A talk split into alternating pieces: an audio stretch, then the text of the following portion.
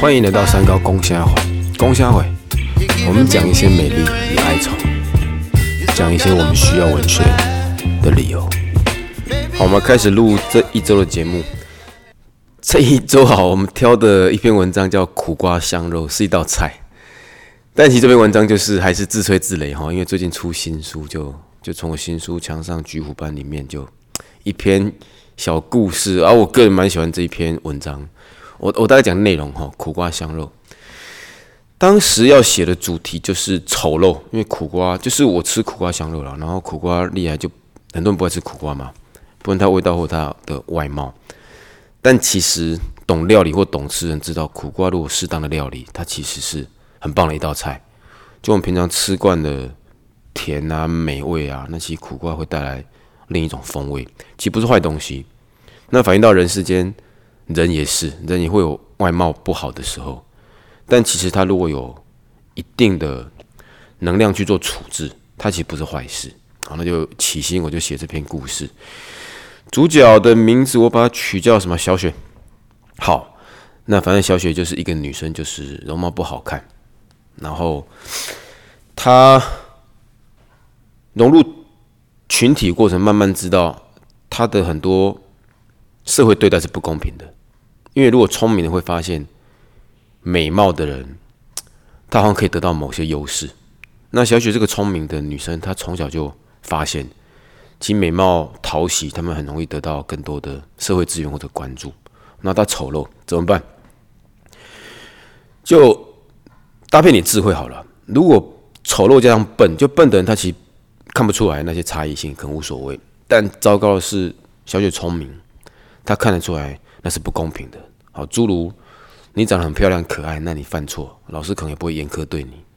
那你容貌如果糟糕一点的话，可能不要说老师，同学可能就取笑你，甚至就霸凌你。好，那我们如果既丑陋又聪明怎么办？会抵抗，因为聪明会排斥跟抵抗，他会觉得那是不对的。但小雪可能就发现，你都丑了不讨喜的，你越抵抗，越去反讽或维护你自己，其招来的反冷嘲热讽更多。所以小雪聪明，让她陷入另一种困境。所以她知道怎么办，更聪明。聪明往上叫智慧，所以要产生一种处事智慧，就是好吧，那就不要跟别人吵，我们就当一个又丑又笨的人，那他就不会因为他的丑陋的容貌。去延伸更多的纷争，讲起来是这样啊。你如果丑，然后你闭嘴安静，躲在某个角落，其实你丑不会引起关注，就不会有人攻击你嘛。好，那这也不是开玩笑，就是写作有时候是自己生活上看到的东西。因为我们当老师，有时候讲台上看下去的视野会比较多，确实有这种人。就孩子他有若干的不一定容貌，他有若干的，就是弱势或者学习弱势或者什么样都好，那他不知道怎么办。他也无法去改变他，所以他只能就躲起来，用另一种方式去包装自己。这其实是我觉得可以关注的议题啊。好，那故事里面小雪就慢慢就长大哈，入了社会之后，她也不想找好的工作，因为你越好的工作越容易受到关注，所以即便她聪明，她反正就找一个就电子工厂的那个叫什么操作员吧，反正就。进了工厂，你穿的制服，甚至戴了口罩、戴了面具、戴了手套，你容貌也没人在意你。那更长一段时间，小雪发现这好像是一件好事，因为她不再有那些社交应对问题。那也是我自己的社会观察，就是你其实漂亮或者帅的有很大的问题，就是你讨喜，所以人家想接近你，那你也很容易交朋友，所以你的你会有另一种社会负担，就是交朋友。的一种负担，然后小雪好像没有，因为反正就是没有人理他，他更可以乐在心里面的世界，他可以做他的阅读，他可以做他的旅游，某种形式的心灵自由吧。那那时候文章写到这个地方，我就觉得有点道家的色彩。这如果你熟悉庄子的哲学，可以发现这蛮像庄子提到的，就你容貌不好或有若干的缺陷，但你换到心灵的自由，那其实。塞翁，因为塞翁失马焉知非福，然后那道家很容易谈这种福祸相伴而生。然后呢，不聊远，那文章短短，后面故事要结束的时候，好，我我提到一句话，说如果没有肉身，小雪美得像天使。好，这句我我觉得当时写的时候就蛮喜欢这一句。那就为了跟主题呼应，就文章写是夏天，然后像适合这种吃苦瓜。他说小雪料理，他喜欢吃，他想突然想吃苦瓜香的，就自己做。然后买来苦瓜切开之后，他跟苦瓜对看一眼，就发现自己何尝不是苦瓜，容貌丑陋。可是他在做苦瓜香肉的时候，发现苦瓜的苦味跟丑陋，反而让他可以包容更多的味道。而我当时写，他也发现，你如果你做料理，可以发现很多口味平淡或者平凡的菜，它反而可以包容更多味道。像冬瓜也是，冬瓜有些会。用火腿什么去吸收？用冬瓜去吸收那些比较浓郁火腿的味道，但最终我们根本不吃火腿，而吃那个冬瓜。苦瓜香肉其实是，你这个苦瓜香肉搬上来，内行都没吃苦瓜，无聊才吃那个绞肉，吃绞肉立即被供完的，所以那就是又是另一种哲学哈。好啦，不聊远，反正就是一个我我一贯的书写主题，或者是我喜欢的切入点，就是生活上其实有很多东西值得我们去。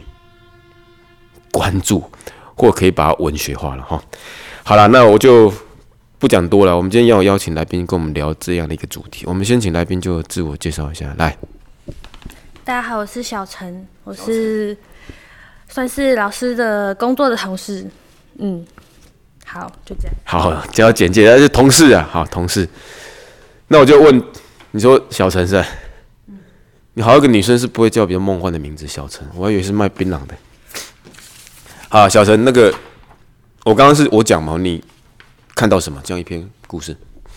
嗯，我觉得在现实，就是现实的社会，其实真的外貌蛮重要的。不管你今天要去工作，或者是你想要以去找工作，其实通常就算你是做一般看不到脸的工作，其实在你面试的时候也会有碰到很多相关于外貌的东西。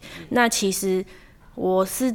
觉得其实最丑的，其实真的不是那些长得很丑的人，就是是对待怎么样对待他的这些世界，嗯，所以其实就是真的觉得自己长得不好看，或者是你真的觉得自己有缺陷的人，其实我觉得没有关系，嗯。好，他从他的职场去做反应，我觉得对，因为他刚刚提到一个关键词，就是面试。这个其实大家不想，无无从否认，对吧？所以如果两个人条件差不多，那看起来可爱的或者品相好的，确实我们比较乐意挑选他。某种形式的不公平，或者说，阿奇老板也不能说不公平啊，人家本来就会挑自己喜欢的嘛。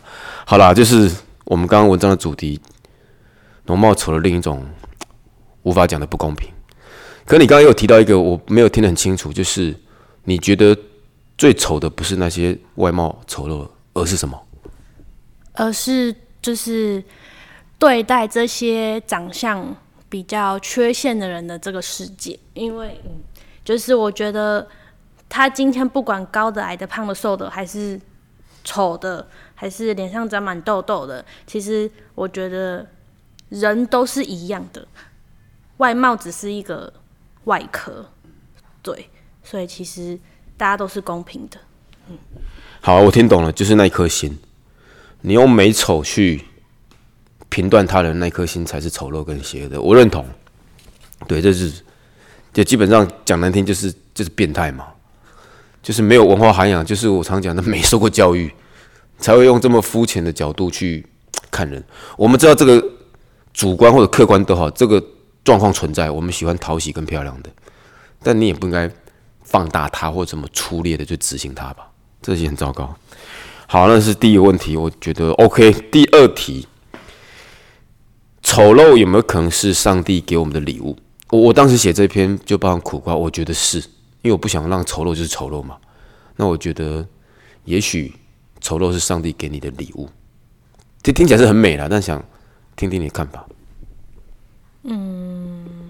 我觉得是礼物没错，因为毕竟每个人一生出来看到的第一个地方就是外貌嘛，所以给你了一个跟别人不一样的东西，就是让你自己去做选择，你想要走什么路。对，所以我也觉得这是算是老天给的礼物，看它是地狱礼物还是天堂礼物。嗯没有，我都觉得这一句讲起来轻松啊。如果轮到我们自己，就是靠近就不还差嘛。你就是，因为我们都是一般人，我们也没有特别漂亮、特别帅，但就是可以接受，这可容许值之内了。但我意思是我们去谈一下，如果我们的外貌连我们自己都无法容许，就你看到镜子都想把镜子打破，你会觉得上帝对你不公平。有有没有可能这种事情发生？有有可能对不对？那丑陋还会是一项礼物吗？还是吧，就是毕竟他就是今天不讲上帝好，就就是给你，就是你爸妈给你的礼物吧，我是这么觉得。嗯，好，OK，就你挑关键词，父母亲给你的，那这样有点像聊天，但把它放大，我觉得就是自我珍惜跟自我尊重。对，就是。我我分析一个我看法，就是就是活在自己世界，因为如果谈外貌，那是活在大家的世界，你会在意别人眼光。那我们平常在哲学上经常会说，人不要活在自己世界，但其实这句话需要检讨。人有时候就是需要活在自己世界，你还是要有自己的主观跟自己的价值观。你老跟别人然后看别人，那也是个问题。所以不如就活在自己的世界，也许在自己世界，你就是自己的上帝。好丑陋，来第三题，就还是延续刚第二题哈。苦瓜我们觉得它丑，那是人类，我觉得那是人类觉得丑了。在瓜果界本身，或者说苦瓜它都有灵魂的话，他会觉得它它丑吗？你可以回答这里吗？苦瓜应该不会觉得自己丑吧？也有可能觉得自己丑啊，毕竟。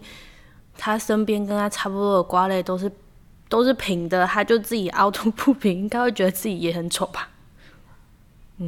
好，所以你觉得这一题是蛮可爱的？你觉得苦瓜可能觉得自己丑？只是我当时问这个问题，我想一下，我觉得苦瓜应该不会去鸟冬瓜或者哈密瓜，因为靠呃，就像瓜果很多，就整个地球动物有很多，你人会去管狗很丑吗？就不会，搞不好越丑狗我们越喜欢。好，再回到。人通常只看人呐，苦瓜也是看苦瓜，所以如果苦瓜他兄弟姐妹都是苦瓜样，他智障才会觉得自己很丑。他搞不好哪天平一点，他觉得我怎么是平的？所以这又是个问题，对不对？就是所谓的美丑或者价值观，你只要切入的角度是你要的、合理的或者可爱的，那每天也都是可爱的。所以搞不好我们觉得丑的苦瓜，在苦瓜界里面它是 model，就越越丑越好。好，这是第三题。我往下还要设计什么嘞？好，就问一个实际问题啊。如果我们真的有容貌跟体态上的缺憾，我就假设现在我们都正常嘛，没事。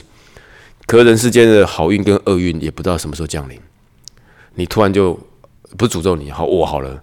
你突然走在路上就被车撞了，就你脚就这就废了。靠，好笑。对，或是有人就是脸就是突然火灾，他就是脸就是被灼伤，有啦。好，没弄，因为我觉得如果从小丑的人，他已经可能已经习惯了，突然遭遇，我觉得更难去接受。特别如果你是美貌的人，那反差一大，我说我就会那觉得很可怕。怎么办？如果我们用同理心去假设，如果我们是我们遭遇到那样的，就悲剧吧。嗯，如果是我的话啦，我之前出车祸的时候也有伤到脸啊，那个时候也会觉得自己。就是是变丑了，是不是永远都会这样？可是我觉得，就是其实什么事情都可以去改变的啦。就是毕竟，你如果觉得你真的就长那样，那你不去改变，那是你自己的问题。那如果你真的觉得你自己不能接受的话，那你就试着去改变啊。不管你要整形还是干嘛的，你觉得适合你的是什么，你就去变成你想要变成的自己。好，所以你觉得社会进步可以用比较积极的手段，医疗嘛或者美容，让自己成为自己想要的样貌？我觉得也 OK 的啊。再反映到你刚刚聊到一个主题，所以其实美容或者整形也没什么不好，反正每个人有他的自由，去达到他想要的，就是样貌。好，这也是个挺可爱的主题。因为我上次看到哪一部电影啊？我觉得你应该有看过一部韩片，然后它的内容就是，靠，我讲不出来。那个韩星男生蛮有名，反正在戏剧里面，他刺青整个脖子刺青是个杀手。然后他好像去曼谷泰国，好像反正有一个小朋友在那个地方，然后有一个人妖也是韩国人。然后他是男生变成女生啊，因为曼谷泰国那个地方人妖整形是很兴盛的，然后他去那个地方就当人妖当歌手，我觉得那个演员演的很棒。一个小女生在就被卖到曼谷，然后一个男生去救她，然后另一个好像就是类似一个坏人出现，反正就好坏跟人口贩卖有关，然后那个人妖就。保护那个小女生，我觉得你应该有看过，听众应该会有印象的。反正就是在那一部片里面，我对那个演人妖那个男性演员激赏。就以前我是不喜欢这个主题，我觉得人妖写的沙哇，就是那不是我可以认知的美学领域。可是我发现那个男生演的时候，把那种男生也可以变成女生的那种自主或者自在或者自信演绎的很棒。人家一样会取笑他，可是他好像也也不是不在意，他用更高的智慧或者身段或者言谈吧，去把它变成一种幽默。对我觉得那演的很成功，甚至我觉得就我来看，那不是演出而已，而是一个艺术或对，甚至对我就认知的一种启发。就好的作品，我觉得是有这种特性。好，不聊远，刚刚怎么提到这里啊？好，就是我们可以去。积极的让自己成为自己想要的样貌，我就想到那电影的一幕了。好，再问下一题哈。原本我要问如何更勇敢的接受自己，那我就不问，因为跟上一题很像。我们直接问最后一题：人是否都有自己的难关？因为如果提到美貌，其实我觉得 丑的人他反而没有容貌问题。这在我认知里面，越漂亮的人他越有容貌问题。就是像我们长得丑。你有时候冒一颗豆子，或者什么头发剃坏了什么，你根本就摩擦这青菜。可能你很漂亮，他只要刘海剪不对，他会放心里面，可能就放超久哎，非去修一下不可。或者他鼻毛如果露出一根，他就啊，我今天是怎么了？而且我觉得是什么鼻毛？对，所以就是我们看似完美的人或者世界，其实都会有有一些问题。啊，因为我上一集有录到一个话题，就是。好像每个人都有自己的难关啊，其实，在容貌上也是。你你看那种再帅的人，他还是要去整形啊。好，我就把问题具体哈。每个人是否都有自己的难关？我觉得是，嗯，每个人都有自己的难关，不管今天是外貌啊，还是你的可能家庭，或者是说感情，或者是。不管是什么，就过不去的，我觉得都是一种难关。就是难关的话，就看自己每个人怎么对应对吧。像老师刚刚可能讲的，再漂亮、再帅的人，他们可能都觉得，就是越会有容貌的容貌焦虑。嗯，对。那可是，嗯，我的看法会比较不一样。我会觉得说是越。越帅越漂亮的人确实会有容貌焦虑，可是他脸长得帅啊，他今天就算鼻毛一根露出来，还是刘海剪坏了，你都可能觉得哦好可爱哦，这种也是有可能。所以难关的话，说不定对你是难关，那可能对别人说不定是他的，他觉得很幸福、很开心的事情，也不见得会是难关。所以就是看是给什么样的人吧。对了，所以那个难关其实都自己找的啦。甚至我对，其实我认同这一句，但我对这一句的看法就是苦难。就是如果你有看过很严重苦难的，吃过苦的，其实那些难关都算不了什么。对，你想，如果你负债千万，然后整天被逼债，你会去修鼻毛吗？大概怕你是只有在比某种东西，假扮行云才会去就放大那种东西。但我们不要批评那些人是假扮行云，但那可能确实是他难关。所以其实这是，当然每个都是难关了，但我是觉得这个时候就要活，不要活在自己世界，活在更大的世界，就是有人比你更惨，就或说你想，也许可以更糟，但是其实你没有，也许那个难关就算不了什么。OK，我前几天跟那个朋友聊天，就聊什么？哦，聊他也是考生，然后又考上，然后我就说啊，考上这段时间可以学开车，或骑挡车，反正就是聊车子的啊。他不太会这种东西，然后我说啊，闲闲你就去学呗。他一直说不要不要不要，因为他他他会怕，他怕上路怎么样？我说怕那久了应该就会习惯嘛。他还说我这是他人生最大的难关，他就是不想学。好，那我就跟他开玩笑。那如果半年前你在准备考试的时候，我跟你说，你现在学去学骑摩托车，如果学会了，你就可以上榜，我就给你录取两个字，你就不用备考了。你觉得那个当时你会骑？他说会。如果半年前在备考很艰辛的时候，你跟他说会骑摩托车，就可以摆脱考试，可以考上。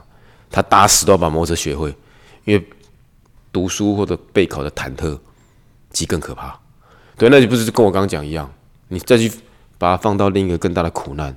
你眼前那一曲就算不了什么，就是也是这种好了，就是处事的智慧。好了，聊完这个话题了，接下来就请你造句。那夜晚来了，宵夜也该来了。夜晚来了，宵夜也该来了，所以就是陈杰刚刚的转念就对了哈。哎，丑陋来了，也许什么就来了，心灵自由就来了，也 OK 啊。你是很爱吃宵夜啊？就是看到这句话，我第一反应是这个，我也不知道为什么。我就是贪吃啊，还能为什么？好，那我们就顺着往下介绍食物。你桃园人吗？对。好啊，你讲。食物，嗯，我之前我现在住桃园，但是我其实之前住中原，然后中原不就有中原夜市嘛？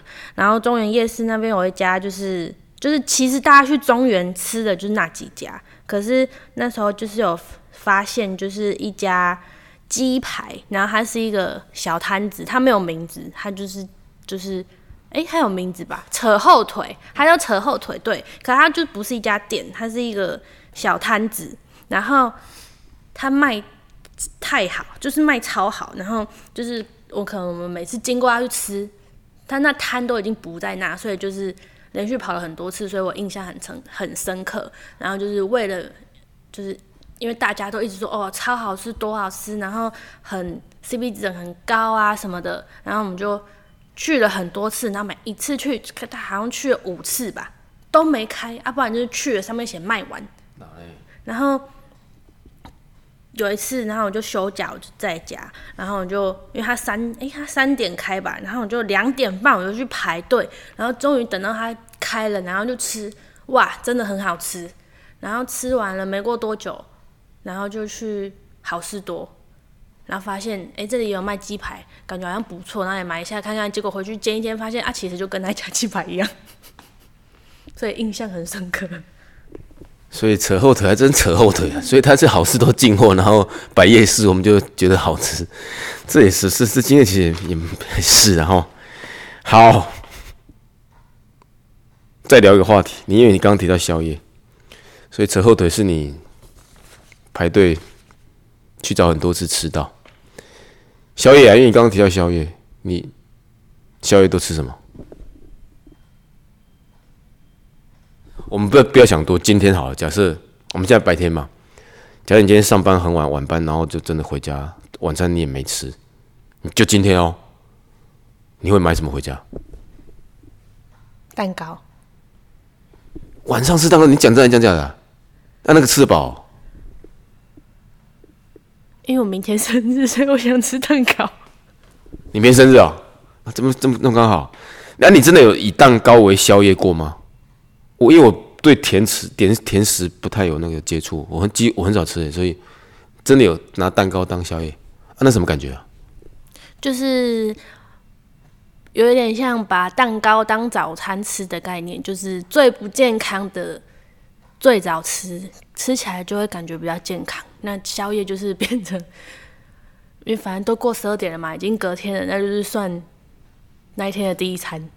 我靠，好聪明哦！那下次我心态上应该可以解放一下，这不是宵夜，这是早餐呢。然后一般不是说早上吃好一点，你还真能找借口。好啦，这个说法我觉得很棒，来也可以把糟糕东西解出一个光明面哈。好，我就 OK 呢，今天就这样就 OK，因为你说你不唱歌嘛。好了，那就不要唱了，我们今天就可以到此结束，跟听众朋友说再见。